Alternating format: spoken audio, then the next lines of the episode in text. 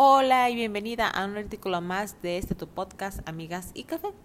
Debo reconocer que no soy constante en mis actividades, me cuesta hacerlo. Soy toda una mente globo, procrastinadora y un tremendo caos reina en mi cabeza. Como ya lo sabes, soy madre de un pequeño, esposa y aunque mi esposo la verdad es muy muy bueno conmigo, creo que de todo esto lo más difícil es ser mujer Dadas las circunstancias de pues, todos estos conflictos, me he dedicado a analizar diversos perfiles de mujeres, pues que prometen darme los consejos infalibles para una vida organizada y para ser más productiva en mi día a día.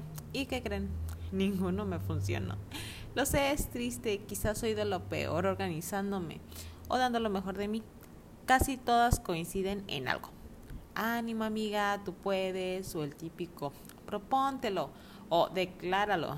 que por cierto me choca cuando usan esa palabra, decláralo. Pero bueno, me di cuenta que en realidad soy más feliz tratando de no ser feliz. Y te explico por qué.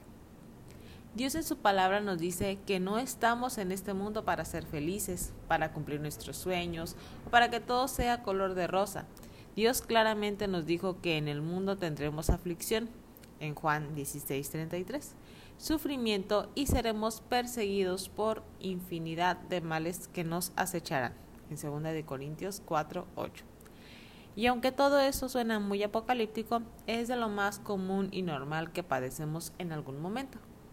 Las tribulaciones a las que se refiere no precisamente significa que van a caer, que va a caer fuego del cielo y que atormentará o que demonios vendrán detrás tuyo y te gritarán, eres de lo peor, o sea, no puedes, así tipo películas, ¿no? Pero, ¿qué me dices de todos los afanes que vivimos? Como, ah, ay, esta quincena pues no me alcanzó, eh, no sé, mis amigas han estado hablando mal de mí, o me doy cuenta que me están ignorando, o que tus hijos entran en una rebeldía increíble al grado de quererte gritar, o cuando te ves tentada a caer en alguna tentación, algún pecado. También puede ser que un día te dice el doctor que tú o alguien de tu familia tiene cáncer.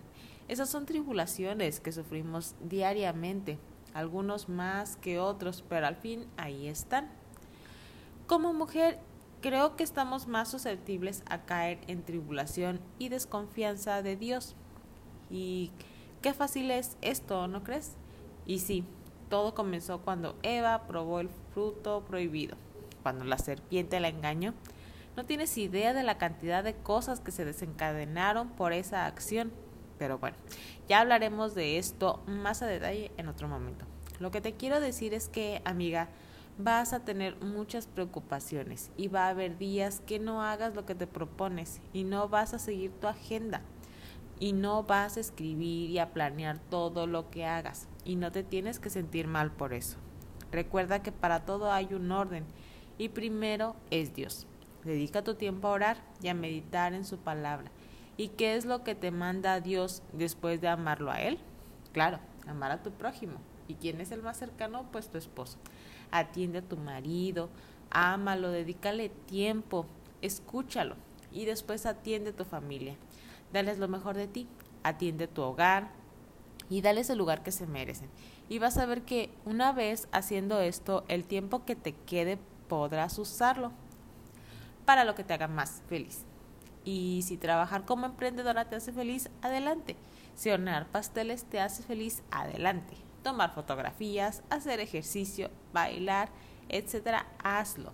No necesitas ser una maestra del orden para hacerlo.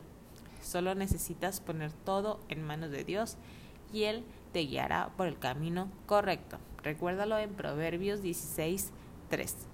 Así es que honra a quien honra merece. Este es el mensaje pues que te quiero dar el día de hoy.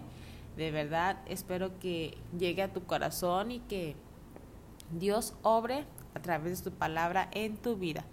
Recuerda, no te desesperes, esto es un proceso, y Dios está contigo para vivirlo y no te soltará. Te mando un abrazo y un saludo. Bye.